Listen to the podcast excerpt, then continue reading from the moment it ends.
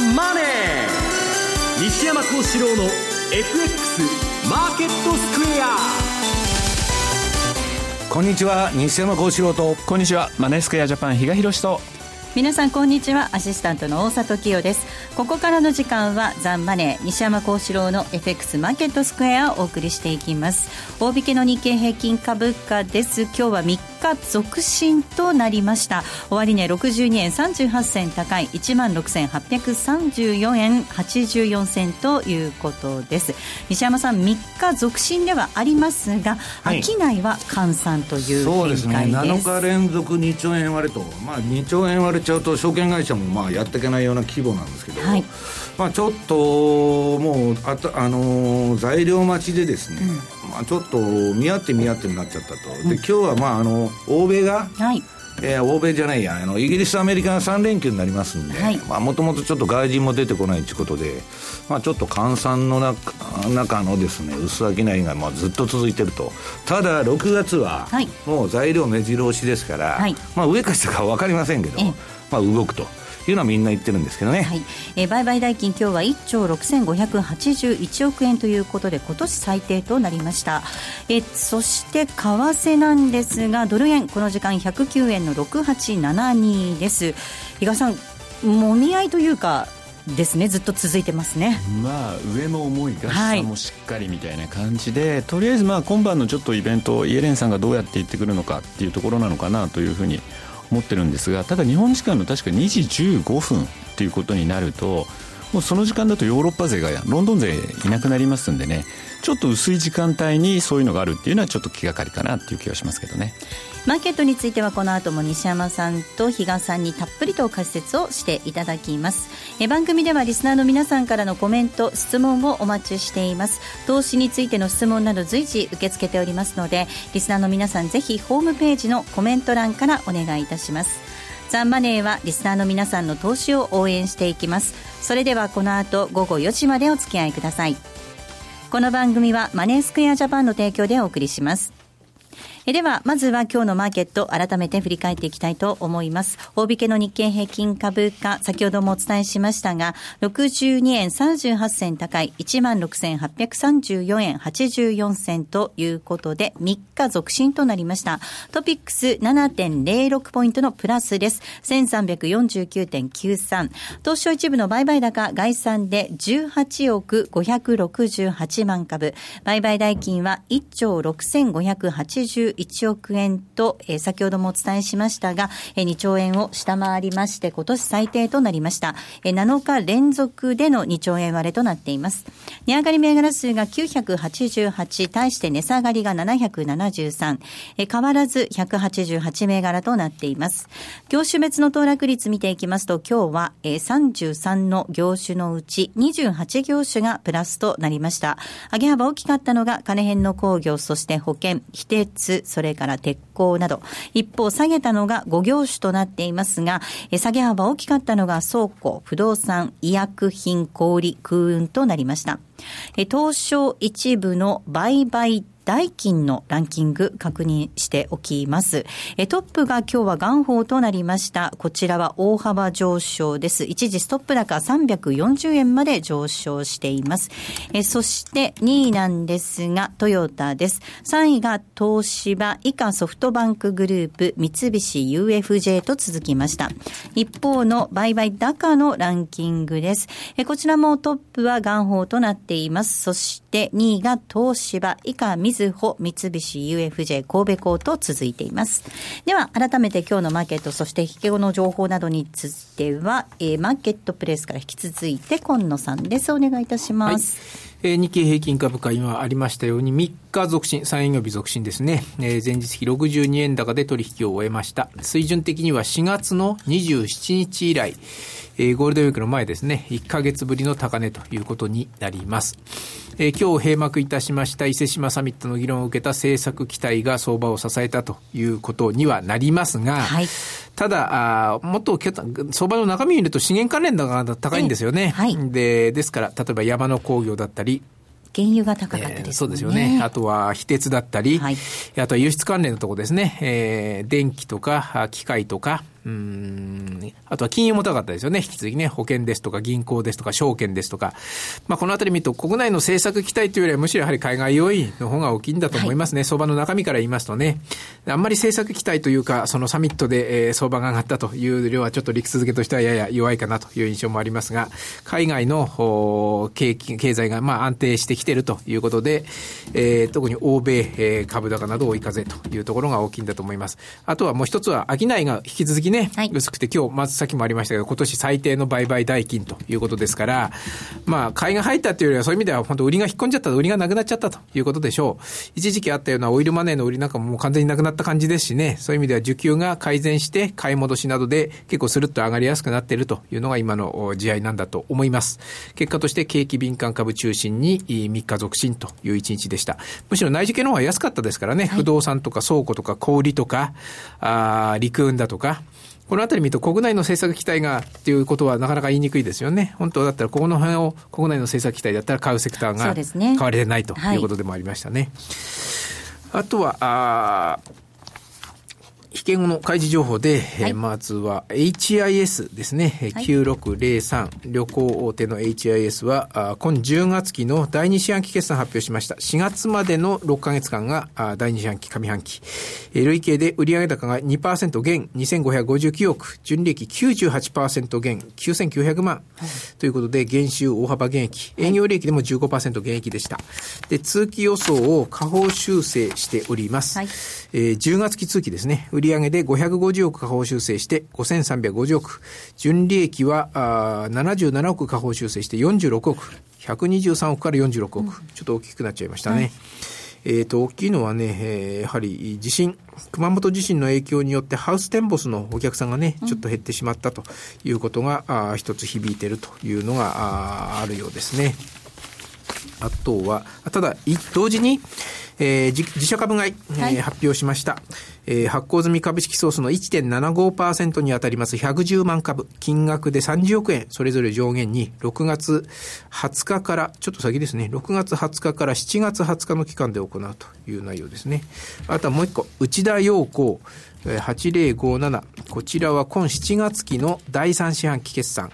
発表してます。4月までの9ヶ月間ですね。これ20日締めですね。正確に言うと去年の7月21日から今年の4月20日まで。えー、累計売上高が4%減、1036億円。営業利益3%減。純利益は逆に前期の落ち込んだ反動で60%増、22億9000万。ただ本業のところはね、営業利益3%減と、減収、減益ですね。えー、7月期通期予想は、売上、営業利益、経常利益は変わりませんが、純利益だけ21億から18億6000万ということで、純利益だけ下方修正してますね。終値確認しておきましょう。まずは9603の HIS です。第2四半期の決算発表しました。大幅減収減益となりました。えー、通期も下方修正ということなんですが、一方で自社株買いも発表しています。えー、今日の終値7円安の2820円となっていました。そして8057の内田陽光です。こちらは小幅上昇7円高の455円となっていました。河野さん、ありがとうございました。はい、失礼しました。それではここで一旦 CM です。聞き手の心に語りかける説得力のあるナレーションを学ぶ。響きの良い美しい日本語で話せば思いは自然に伝わります。言葉の素晴らしさにさらに磨きをかけてプロのナレーターにチャレンジしてみませんか？ラジオ日経 CM 番組ナレーターカレッジではただいま6月生を募集中。スタジオでの無料体験レッスンにぜひ一度ご参加ください。お問い合わせはナレーターカレッジをインターネットで検索。ホームページからどうぞ。CD 金井さやかの90日で仕上げる TOEIC テスト。ステップバイステップコーチング。好評発売中。500分にも及ぶ音声ファイルとボリュームたっぷりの PDF ファイルを1枚に収納。しっかり確実にテストに向けた指導を受けることができます。お値段は税込5400円。送料が別途かかります。お申し込みお問い合わせはパソコンスマートフォンからラジオ日経ネットショップサウンロードまでどうぞ。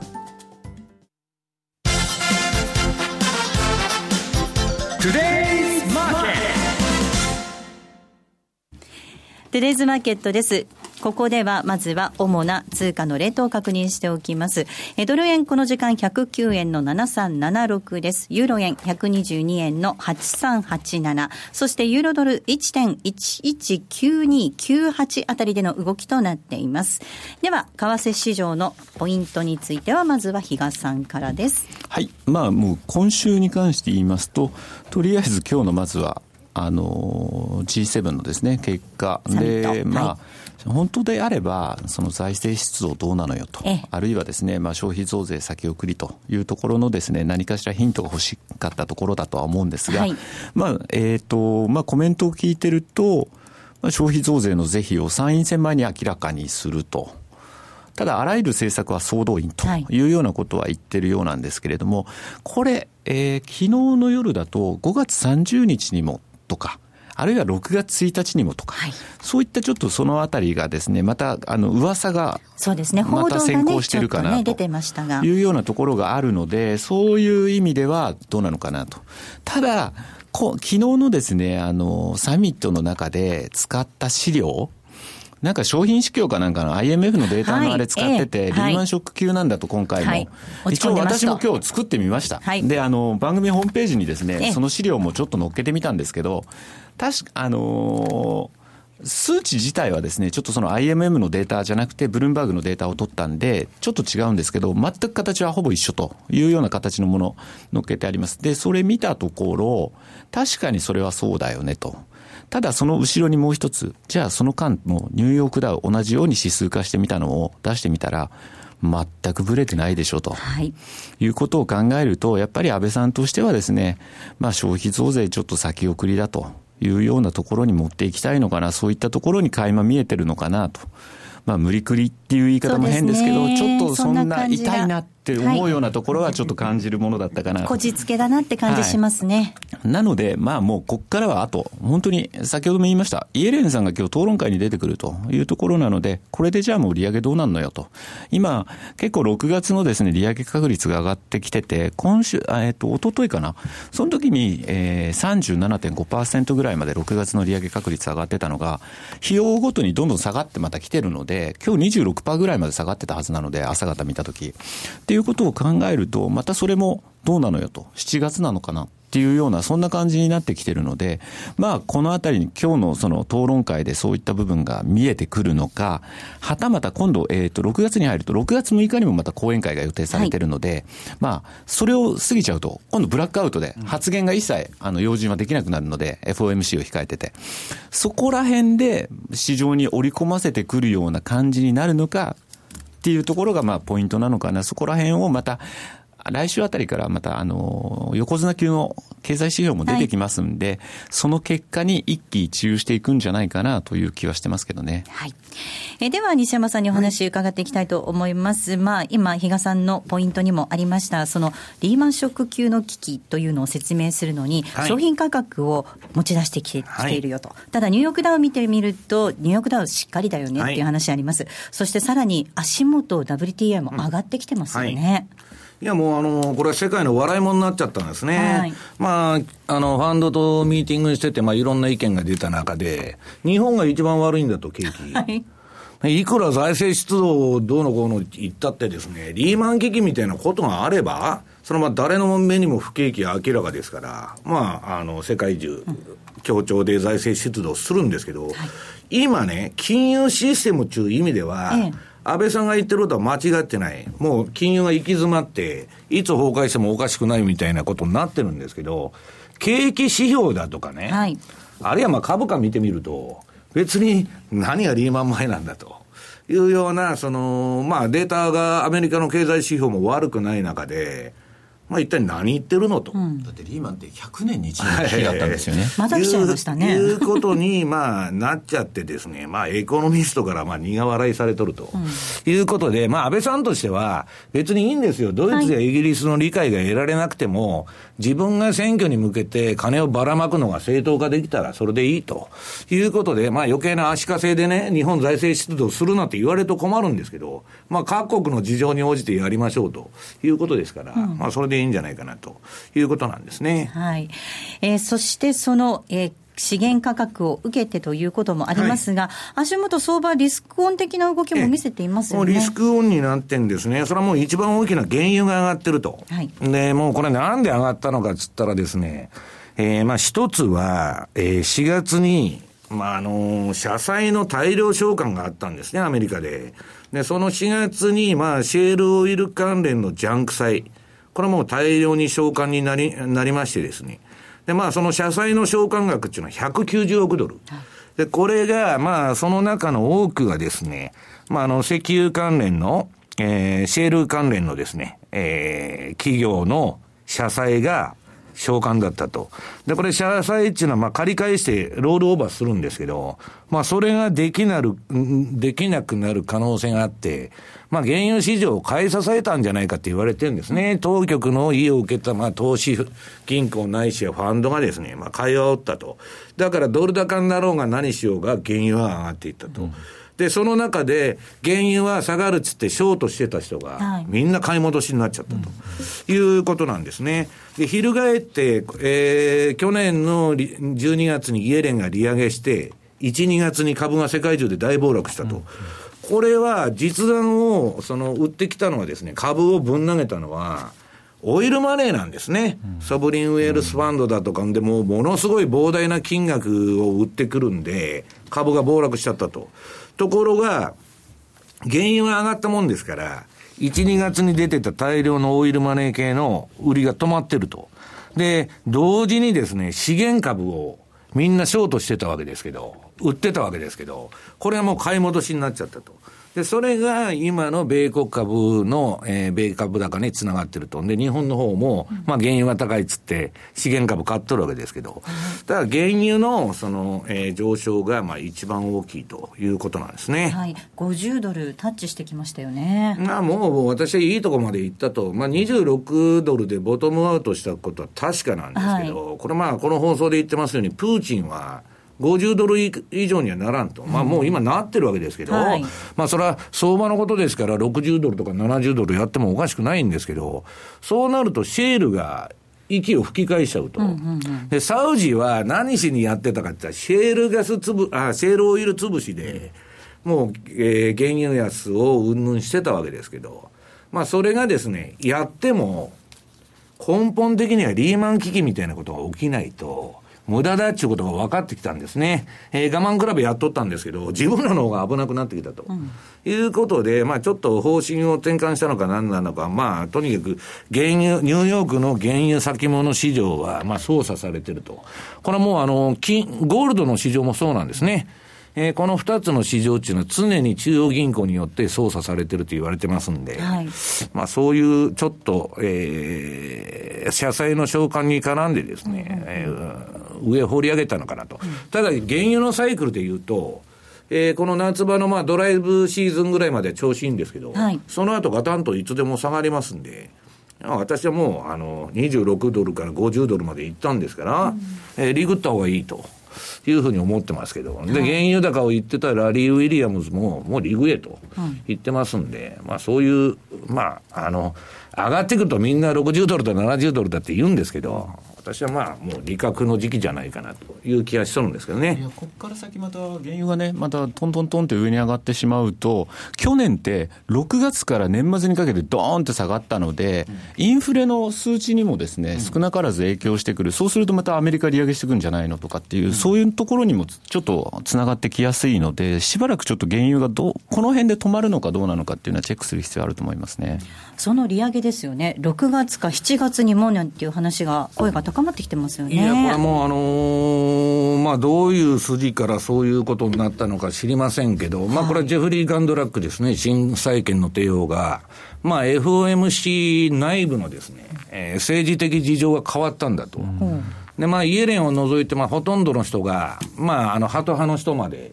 急に利上げ、ああ、高派に変わったと。うん、で、まあ、あの、さすがにイギリスの、あの、EU, EU の離脱の、あの、問題がありますんで、うん、まあ、6月にはやらないんじゃないかと言われてるんですけど、はい、7月にはやってくるぞと。うん、で、そうなるとですね、これ今、あの、ドル高、株高になってるんですけど、はい、今までドル安株高で来たんですけど、これはまあ、一過性の動きなんじゃないかなと。で、多分ですね、それで実際に利上げをしちゃうと、去年まあイエレンが12月に上げて、1、2月で株が急落したように、そういうことも起こりかねないと。いうことなんですね。だからまあ、6月の売り上げに関してはまだ疑心暗鬼なんですけど、まあ、あの、イエレンがハーバードの討論会に出てくるっつうんで、はい、まあ、そういう中でヒントを探してるんでしょうけど、まあ、私はですね、基本的に利上げになったらですね、これはまあ株は弱気というふうに見てるんですけどね。うん本当に比嘉さん、この6月か7月の利上げ、どんどん高まりつつあるわけですよね。7月は50何パーセント、今日のあのホームページに上がってる資料でもお分かりいただけると思うんですけど、うん、結構ここに来て、まあ、7月を優勢と見てる節が多くなってるのかなというふうには思うんですけど、うん、まあ、またいつもの通りのですね、今後の経済指標次第というような、またことでですね、逃げちゃうと、それはそれで、やっぱりちょっと、あの、なんだよというような、ちょっと最速的な動きにつながってもおかしくはないなっていう気はしますけどもね。あの、西山さん、6月に向けて、まあ、大きなイベント、中央銀行の金融政策などもある中、はい、まあ、この利上げもどうなっていくのかっていうのも睨みながらということですよね、マーケットの動きはね。もうあの、最大の焦点が、アメリカの FRB が本当に利上げに、まあ、動いて、まあ、それから利上げサイクルに入るのかどうかですよね。うん私はその辺かなり疑心暗鬼なんですけど、まあ一つ今言われてるのは、まあ利上げしたら、株はまあ賞味期限が一応終わると。はい、だから今、あの SP500 とか強いように見えるんですけど、そんなトレンドが出てるわけじゃないんですね。まあほぼ横ばいと。で、自社株買いだけですから出てるのは。まあ後のコーナーでやりますけどね。で、ただね、あの、アメリカ株に対して、まあ、ちょっと楽観的っていうのは、うん、ウォール街が、まあ、普通、ヒラリー献金し、あの、あれなんで、ついてるのかと思ったら、はいええ、トランプ悪くないと、うん、いうようなことに雰囲気が変わってきまして、まあ、あの人には勢いがありますから。そうですね。えー、共和党の候補者に、ね、トランプ何言っとるかと言ったら、金利は上げませんと。はい、金利を低く抑えつけたまま、えー、金をばらまくんだと。要するに公共事業をやるんだと。で、アメリカっていうのはご存知のように、その、えー、州が公共事業をやりますんで、あれなんですけどね。まあ、連邦政府がやる公共事業っていうのは戦争しかないんですけど、まあ、あの、高速道路なんかは連邦政府のあれですから、まあ、やりかねないと。あの人不動産屋ですからね。もともと土建屋で。やりかねないなということで。で、それをもし本当にやったらですね、トランプが大統領になったら、アメリカの株って暴騰するんじゃないのと。だって金利低いまま金だけばらまくって言っとるんですから。まあそういうのもあってですね、うん、トランプは大統領になるわけないと。みんなが言っとったんですけど、はい、ここに来て、ちょっと本当に分からんぞと。いや、な、なる可能性の方が逆に高くなってるね。いうことでですね、まあ非常にちょっと、まあ、アメリカの株については、まあ、誘導的というかですね、はい、その大統領選の動きを見ながらですね、はい、まあ、やっていく必要があるのかなという気がしますけどね。はい、ここまでは、トゥレズマーケットをお送りしました。来週金曜夜更新。和島秀樹のウィークエンドストック。では私和島がファンダメンタルズで個別銘柄分析。福永がテクニカルでマーケットを徹底検証。今なら登録された最初の月の聴取料税別476円がなんと無料になります。無料？本当に？試しに聞いてみたいなと思っているあなたぜひこの機会をご活用ください。無料キャンペーンの詳細は和島秀樹のウィークエンドストックウェブサイトをご覧ください。当たったら褒めてね。新刊株式 DVD 英明玄太の勝つための投資銘柄指南。低調相場にこそ爆投銘柄が潜む。リスク覚悟でこの爆投銘柄を終え。好評発売中。収録時間およそ60分。お値段は税込9720円。送料が別途かかります。詳しくはラジオ日経ネットショップサウンロード。または電話0335954730まで。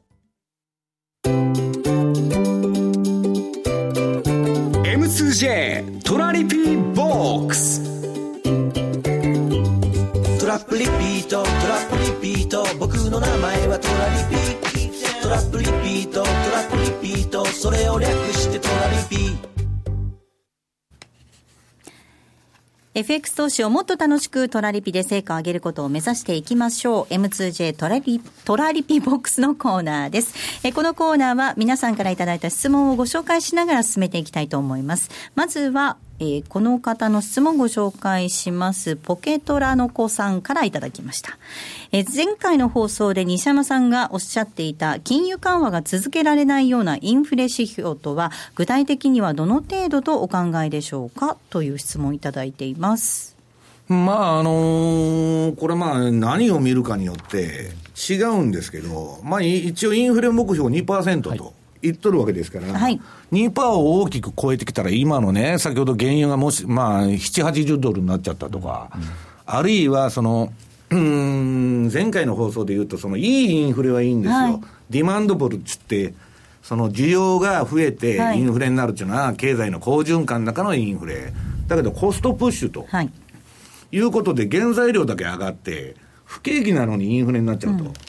いうのは非常にまずいんですね。で、不景気下でもインフレっていうのは起こるんだと。要するにスタグフレーションですね。で、そうなると、今の皆さん相場のポイントっていうのは何かというと、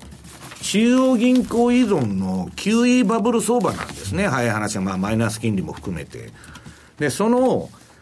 金融緩和ができなくなったときに、金融市場が起こすその、は、あの、副作用っていうのは非常に大きいと。で、じゃあ、その、どうやったらできなくなるかと。もう黒田さんが追加緩和できません。ドラギもできませんと。アメリカもできませんと。それはですね、インフレになったら、できませんよね。うん、金融緩和っていうのは。インフレに火をつけるわけですから。そうするとそこで相場がアウトになると。だから、今、その株式市場で一番見とかないといけないのは、まあ、利上げするというのはね、インフレだとかバブル防止の、その、ためにやっとるわけですけど、中央銀行っていうのは。その、そういう事態になってくると、もう、あの、この中央銀行バブル相場ですね、もうアメリカの株も7年上げてきて、まあ、そろそろ終わる可能性があるということに注意しなきゃいけないと。いうことです。伊賀さんあの、CPI の発表なんかもありましたけれども、やっぱり物価上がってないですよね、うん、そうですね、だからまあ今日今日確か PC コアとかも出てくるんですよね、それは確かに2.1%ぐらいで2%を超えてるんですけど、まあ、本当、見る指標一つで、ですねその辺がまたちょっと違ってくる、で2.1で横ばいなんで、安定しているようにもって言い方もできなくもないんですけど、決してそういうわけではない。まだこの辺ふらふらしてる。そこをちゃんともう2%がある程度、あの、確定できるような、そういった動きにつながるまでは、なかなか FRB としてもですね、あの、目標の2%達成したというようには言いにくい、そんな感じなんじゃないですかね。日本はだけどインフレでしょう。だって公公共料金から税金からむちゃくちゃ上げとるじゃないですか。こんな CPI なんて見てたってね、えー、何の意味もないと。いうふうに思いますけどね。その、えっと、そうですよね。私たちが負担しなくちゃいけない税金というか、その部分っていうことですよね。うん、負担は増えてますね。はい。もう一つ質問いきたいと思います。はい二の足文吉さんからいただきました。え DVD 購入し ADX 勉強中ですが、そもそも ADX の特性がわかりません。売られすぎ、買われすぎのオシレーター系は有名ですが、ADX どんな相場の時に役立つのでしょうかまた5分や15分の短期足でも機能しますか？教えてくださいといただいています。うん、ADX というのは、まあ、DMI の中の指標の一つとして、相場の方向性の強さを表すと。うんで、方向性の強さであって、買いだとか売りだとか、そのものを示してるわけじゃない。はい、で普通は私、あの、標準偏差ボラティリティと一緒に使ってるように、順張りに使うんですね。ADX が低い位置から立ち上がって、立ち上がるとトレンドが発生するという指標なんですけど、それを、まあ逆張りにも、まあ逆張りというか相場の転換見るためにも使ってると。で、まあそれはもう冷やしあとはまあ1時間ぐらいでですね、まあ、5分とか、まあ、あんまりまあ短いのは使ってないというのが、まあ、あのあれなんですけど、冷やしと1時間足で使っとるということです、うん、はい、そうですね、5分とか15分の短期足で機能するかどうか、この辺もちょっとご自分で使ってみて、どうかっていうことですか、ね、5分でやってもいいんですけど、値幅が出ませんので、ええ。ー要するにそれの転換で取ってても、リスク取ってるわけ割に値幅が出ないわけですから。なるほど。ええー、じゃあせめて1時間。ええー、1時間ぐらいが一番いいんじゃないかなと、短い方はね、いうふうに思います。はいさあ、そしてここでセミナーのご案内です。比嘉さん、6月11日土曜日、東京での開催ということですね。はい、そうですね。で、もう、あの、西山さんも、はい、えー、ご出演いただくということで、まあ、あの、CFD ですね、株価指数証拠金取引、こちらに関するセミナー、ちょうどですね、えー、当社でもまあ CFD 取り扱ってはいるんですけども、また6月27日からですね、ニューヨークダウというのもちょっと、あの導入していくということもあるので、まあその前に、とりあえず今年半分がもう過ぎようとしているんで、年後半にどうなるんだというのも含めですね、まあこれまで FX しか知らないよ、あるいは現物の株式の取引しか知らないよっていう方たちにですね、またちょっと違った視点のこういうものもありますよっていうのがですね、しっかりとまあお伝えできればいいなということで、まあ、あの、西山さんは個別株よりも、まあ、あの、指数だよと。いうようなことも常々お話になってるんで、今回まあ、そういった部分でもですね、また皆さんにですね、あの一つ新たな金融商品ご紹介できればなというふうに思っております。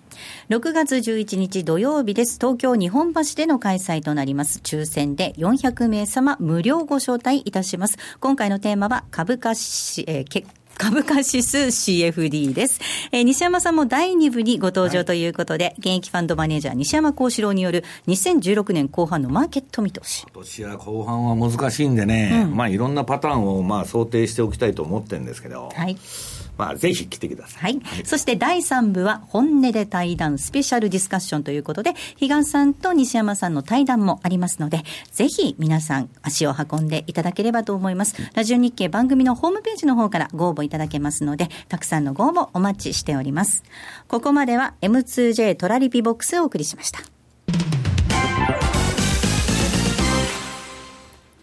マネースクエアジャパンは FX は投機ではなく資産運用であると考え、特許取得済みのオリジナル発注機能や独自のリスク管理ツールの開発により、今までとは違った取引スタイルを個人投資家の皆さんに提案しています。オリジナル発注機能の代表例をご紹介しましょう。トラップリピートイフダン、通称トラリピです。これは普段忙しくて、為替レートや情報などを頻繁にチェックできないような方々にも、しっかりと投資できる手法を作りたい。そんなコンセプトで開発しました。具体的には、もしもこのレートで買えたらいくらで売るといった注文、つまりイフダンをたった1回設定するだけで、複数発注できる、つまりトラップができ、さらに成立後、自動的に注文を繰り返すリピート機能まで備えたマネースクエアジャパン独自の発注機能です。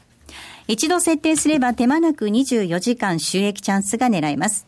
またトレード画面に貼り付いて相場の動きにやきもきすることもないので、感情に左右されない取引が可能です。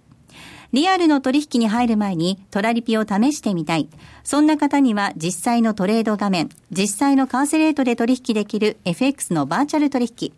トラリピ FX バーチャルをご用意しています。ご登録、ご利用は無料です。詳しくはマネースクエアジャパンのホームページをご覧ください。マネースクエアジャパンが提供する外国為替証拠金取引は、外国為替相場の変動や各国市場金利の変動により損失を被ることがあるほか、その損失は投資金額を上回る恐れがあります。また、トラップリピート違反は取引の利益を保証するものではありません。取引説明書をはじめ、契約締結前交付書面などの内容を十分にお読みいただき、ご理解の上お取引ください。なお取引に際しては所定の手数料がかかります。金融商品取引業者関東財務局長金賞第2797号。株式会社マネースクエアジャパン。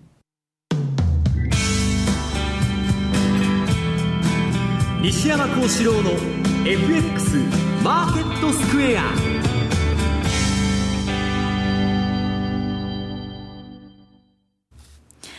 さあ、このコーナーではマーケットの見方について西山さんにいろいろな角度で教えていただきます。えー、本日のテーマ、消費税延期でも黒田日銀は6月に緩和に動くのかということでお話を伺っていきたいと思います。はい。まあ、あのー、海外勢からですね、まあ、日本株どうなんだと。で、まあ、彼らが不安に思ってるのは、安倍さん選挙勝てるのかと。で、まあ、成績が悪いとですね、選挙結果が。アベノミクス自体が揺らぐと。で、まあ、もう一つは、黒田は緩和に、あの、緩和を6月にするのかと。はいいうのがありましてですね。で、まあもう消費税はほぼ、もう延期確定でしょうから、2, 2年間ほど伸ばすと。で、そうなると、消費税延期しちゃうと、それとセットで出すね、まあ、あの、大型、大規模な、まあ、財政出動と。だって、ドイツとかイギリスにも財政出動って進めてるんですから、はい、相当な規模を打つんだろうと。10兆円ぐらいはやるのかと。で、今、マーケットで5兆とか8兆とか10兆とかいろんな、その数字が飛んでるんですけど、まあ5兆じゃしょぼいなと。ただね、消費税を延期しちゃった以上、そんなに財政出動打たないんじゃないのと。うん、いう話にもなってきてるわけですよ。うんそうすると、なんとなく、まあ、せこいと言ったらあれですけど、そんなに驚くような政策が出てこないんじゃないかと。で、消費税を延期したんで、海外税としてはですね、これ黒田は消費税のためにやってるんだろうと、追加緩和を。はい、はい。やるのかと。うん。その辺がなんかうだうだして見えなくなっちゃったと、いうことなんですね。この辺駆け引きがきっとね、いろいろあるんでしょうね。政府の中でも財務省との間でもね。あまあ消、消費税という動機の意味では黒田さんはやる意味はないんですけど、はい、やるとしたら、アメリカに言われてやる可能性がある。あるいは安倍さんに言われてやる可能性があるんです。黒田さんは財務省と安倍さんの顔色を伺って金融政策をやるわけですから、そうなるとですね、えー、っと、これ、6月の15日に、えっと、FOMC でもしアメリカが利上げすれば、はい、株がゴーンと下がる可能性ありますよね。うん、で、その代わりに日銀打てと。いう話になる可能性あるんですよ。で、私は黒田さんが、まあ、あの、今回動かないという話も結構多くて、秋まで動かないんだと。あの、要するに、その、えー、秋まではないんだという人もいてですね、まあ、いろんな説が出てるんですけど、株が下がったらいつでもやるだろうと。いう感じなんですね。うん、で今また株価もこの1万6800円中、中途半端なとこに、うん、そうするとまあ15日の FOMC の結果見て、まあ考えるんじゃないかなと。うん、実際にはですね、口が裂けても言いませんけど、株見てやっとるわけですから、アメリカも、えー、日本もですね。まあそういう感じはしてるんですけどね。ただ株っていうとですよ、今回仮に消費増税が延期っていうことになった場合、あの以前この番組でもお話した通り、また2ノッチの格下げになる可能性が出てくるじゃないですか、えー、で、ね、ただそうすると、そうやって売りが出れば、それは多分日銀が吸収するでしょうというところはあるので、そこをあえて仕掛けるファンドなんていうのはいない、そうなったときに、株で今度そういった部分で、日本売りを仕掛けてくるっていう可能性はどうですかね？いや、あのー、株より、え、それは普通はね、通貨で仕掛けるんですよ。うん、もう国債は日銀が、まあ一人相撲になってるわけですから、これはまあ勝ち目がないと。だから普通は通貨で来るわけですけど、今またその通貨の方もアメリカ利上げっていうふうになっとるもんで、うん、まああの、いい円安みたいなまだ雰囲気でしょ、うん、で、悪い円安になるには、やっぱり国債が崩れないとならないんですよ。だからまあそれもちょっとないのかなと。ただその、私が思ってるのは、えー、ここで緩和をまたやらないとなると、6月に、4月見送って、はいうん、なんか株が持つのかなと。いう気がしとるんですよね。でも4月と今、仮に今、このまま6月もこのような状況でいったときって、何か変わってます？海外勢はね、日本株から引き上げてるんですよ、はっきり言って。でね、安倍さんがこのサミットで、えー、っと、なんだっけ、えー、リーマン危機の前に似とると。はいじゃあ、そんだけ切迫感持って危機を感じてるんであれば、なんか政策打てよと、いうことに当然なるわけですよ。はい、だからやらない場合は、まあちょっとまた逆の円高が襲ってきてもおかしくないのかなと。うん、だって、黒田さんが追加緩和しない限り、ゴールドマンもね、円安にはならないって言ってるわけですから、まあそういう懸念がちょっとあるなという気がするんですけどね。で、まあ、とにかく、あの、日本株、これまあ、あの、メリル・リンチのですね、5月のファンドマネージャー調査でいくと、日本株のまあ、えー、水準をどんどん下げとるということで、ちょっとまあ、海外投資家から見放されたなと。で、今日はまあ、あの、アベノミクスを世界に展開すると。安倍さん言っとるんで、何のことかさっぱりわからんと。はい、金融政策はもう終わっとると。うん、世界中のあれが言っとるんだけど。メルケルさんもそこははっきり言ってましたからね。えー、一体何を言ってるんだと。いうような、ちょっとかなりの温度差なんですけど、バイバイアベノミクスにならないといいですね、本当に。えー、なんかまあ、さよならの方にね、なっちゃう、ね、だけど、まあ、私は言うように、最後の砦はですね、インフレにならない限りは、追加緩和を打てますんで。まあ、そこが最後のポイントになるんですけど、うん、もうアメリカ株の方もですね、あの自社株買いだけになっちゃってると、はい、上げの要因が、うん。はい、非常に内容が悪いんですね。うんだから私はちょっとリスク商品の賞味期限っていうのはですね、夏場までなんじゃないかなという気がしとるんですけどね。まあでもその夏場まで、それ以降ですよ、また大統領選の結果が出てきたりとかって動きもありますけどね。うん、いや、だからアメリカのはいいんですけど、日本のはとりあえず参議院選挙終わったらですね、それまでの PK をやってただけですから、何にも出てこないんじゃないのと。で、秋の臨時国会とかあってですね、そこでまあ補正でも景気が悪かったら打とうかっていう話は出てきますけど、じゃあ夏場なんかやるのかと。うん、したら何もないわけですから、まあちょっとその辺が不安ですよね。うんあの、比嘉さん、今回、その FOMC が6月14、15、そして日銀が6月15、16っていう日程なので、これあれですよね、日銀の方としてはいくつかこうシナリオを考えながら臨んでいくんでしょうかね。どういうふうになったら本来ならば別にそその外のことなんてあんまり気にしないで、自国のことをちゃんと向き合ってやってくれればいいんでしょうけど、はい。うん、まあね、今回ばかりはまた近いっていうのも確かにいやらしい感じもしますし、ただまあアメリカとしては本当に、あの、高派的な要人発言続いてるんですけど、はい、結局そこだけこうニュースってピックアップしてきてるかなっていうところがあるんですが、うんうん、結構な人がやっぱりそのブレイグジット、これに関してもリスク要因だというのも言ってるので、そう考えたら、まあ今、えっ、ー、と、家計屋さんで見ても8割ぐらいは残留だろうと、8割以上が残留だというような掛け率になってたりとかするみたいなんですけど、まあ今回ね、サッカーでちょっとサプライズもありましたからね、そういう意味では結果を見るまでっていうような形でいくと、まあ、7月っていうところになっていくのかなって気はしますけどね。EU 離脱もそうだし、この前のスコットランドの独立の話もそうだし、もう何から何まで、まあ、トランプが出てきたのも内向きでしょ、アメリカは。はい、アメリカさえ良かったらいいんだっていう問答主義ですから、もうグローバリゼーションが終わっとるんですよ、はっきり言って。で、ヨーロッパも移民の問題抱えてね、まあ、今までその拡大拡大できたグローバリゼーションが、なんかおかしいんじゃないのと。いう、まあ、だんだん内向きになってきてますんで、まあ、その中でね、日本の、まあ、今度、あの、一人なんか何言ってるのみたいなサミットになっちゃったんですけど、そういう頑張りすぎちゃった感じがありますよね。えー、まあまあ、頑張ってるのはいいんですけど、はい、まあ、あの、ちょっと流れが変わってきてるなという気がするんですね。はい。まあ、報道では安倍総理が来週にも増税延期を発表するなんていうのも出てきてますけれども、安倍さん自体はサミットの記者会見でもう少し時間をかけて検討したいなんていうことも言ってますので、うん、まだどっちに転ぶかわからないけど、ただ延期含み？ね、アメリカにね、予定通り消費税やるって言っとるんですよね。はい、だからまあ、アメリカは反対しとるんですよ、それに。はいだからまあどうなんだ、どうなんだということでですね、まあ結局、まあ議論しててもしょうがないんで材料が出てから行こうかっていうのが今の、えー、運用者の姿勢でですね、はい、まあこうそういうイベント、もう6月山ほど、まあ中央銀行の、うん、えー、決定会合から何からありますんで、EU のその、あの、イギリスのあれもありますし、えー、とにかく上行くか下行くか分かりませんけど、はい、まあ今のその、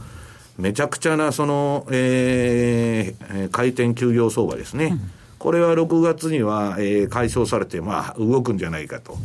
いうことなんですね。で、動いた方についていこうということだと思うんですけど。ただ、くれぐれも安倍さん、その判断をもう少し考える、あまり時間はないような、そんな気はしますけどね。ここまでは西山幸四郎の FX マーケットスクエアをお送りしました。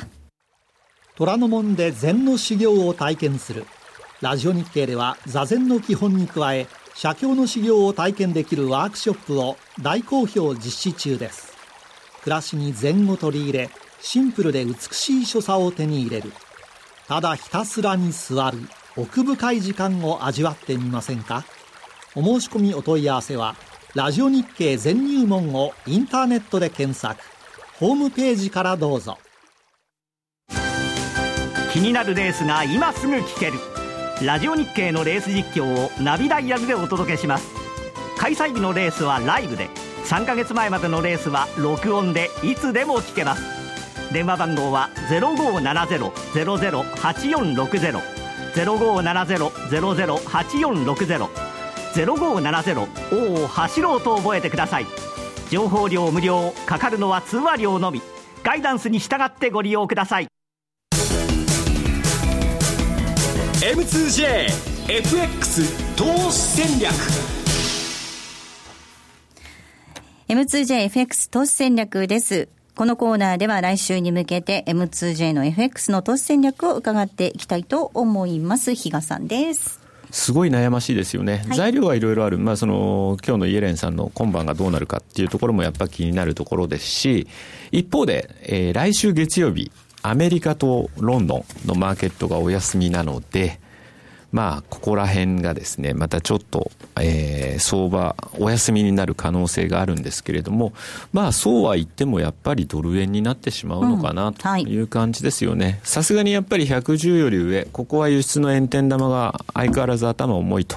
いうようなところもありますし、まあ、今週で言えば、ドル円109円の11銭ぐらいが確か収書にあって。前半はありましたね。そうなんですよね。結局だから安倍さんがいつまた表明するか、それがサポートとして下値を固くしている印象がありますので、うん、そういう意味ではですね、まあ今どっちかにかけるということよりも、まあ、あの、その間は、その、狭いレンジになるかもしれませんけど、その中でパタパタするというのが、まあ、良くて、その後に、まあ、トレンドが出るというのを確認した上でですね、どの通貨ペアを選択していくかっていうのを見極める、そういう時じゃないかなっていう気がしてますね。うん、西山さん、あの、はい、6月半ばぐらいまではちょっと、あれかな、あの、ゆったりとした時間が、みたいなお話もありましたけれども。ゆったりとした時間ってやる気がないっていう話じゃないんですけど、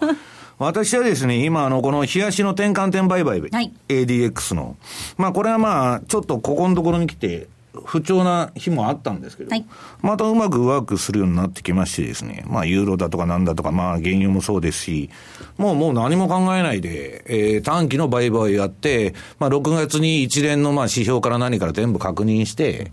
で、まあ、えー、ちょっとその流れにつこうかなと。だから今はとにかく街の相場で、この出来高見たら誰も参加してないっていうのは、えー、明らかでね、短期筋が買っては投げ、売っては踏み上げさせられて、もう投げと踏みの応酬だけなんですよ。で、ブローカーに聞いたら、まあや、やればやるほど損していると いうような感じで市場が傷んでると。ただですね、あのー、まあ、転換点の売買そこそこうまくいってんで、まあ、それを続けていくと。まあ、だから、比嘉さんおっしゃるとり、ちょっとレンジでしばらくうだうだということだと思うんですけどね。はい。私も今週はユーロドル買ってみました、転換点売買で。大沢さん儲けてるんですよ。私、その前の日にあの、損切りささせられましてですね。はい、また乗って、まあ今はいいんですけど、うん、なんだかまあ、あの、なんで上がってるのか下がってるのかよくわからないと。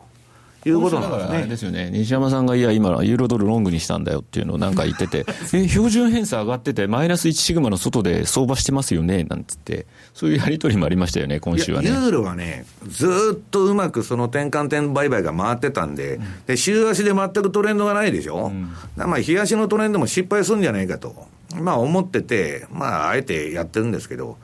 まあ、これもだからもうトレーリングストップを置いてですね、えー、まあ、あの、利益が伸びたらいいですけど、うん、もうダメだったらすぐストップで切っちゃうということでやってるわけですけどね。はい。イギリスのキャメロン首相の記者会見のコメント入ってきました、えー、離脱問題について英国は貿易大国であり EU という一つの市場にアクセスできるよう残留することは重要だと語ったということです。EU にとどまって枠組みの変更を進めていくことこそイギリスの国益になると強調したというコメント入ってまいりました。どうなるのか、はい、ここまでは M2JFX 投資戦略お届けしました。えさてお送りしてまいりました。ザ・マネー西山幸四郎の FX マーケットスクエア。そろそろお別れの時間近づいてまいりました。今日ここまでのお相手は西山幸四郎とマネースクエアジャパン比嘉宏と大里清でした。さようなら。この番組はマネースクエアジャパンの提供でお送りしました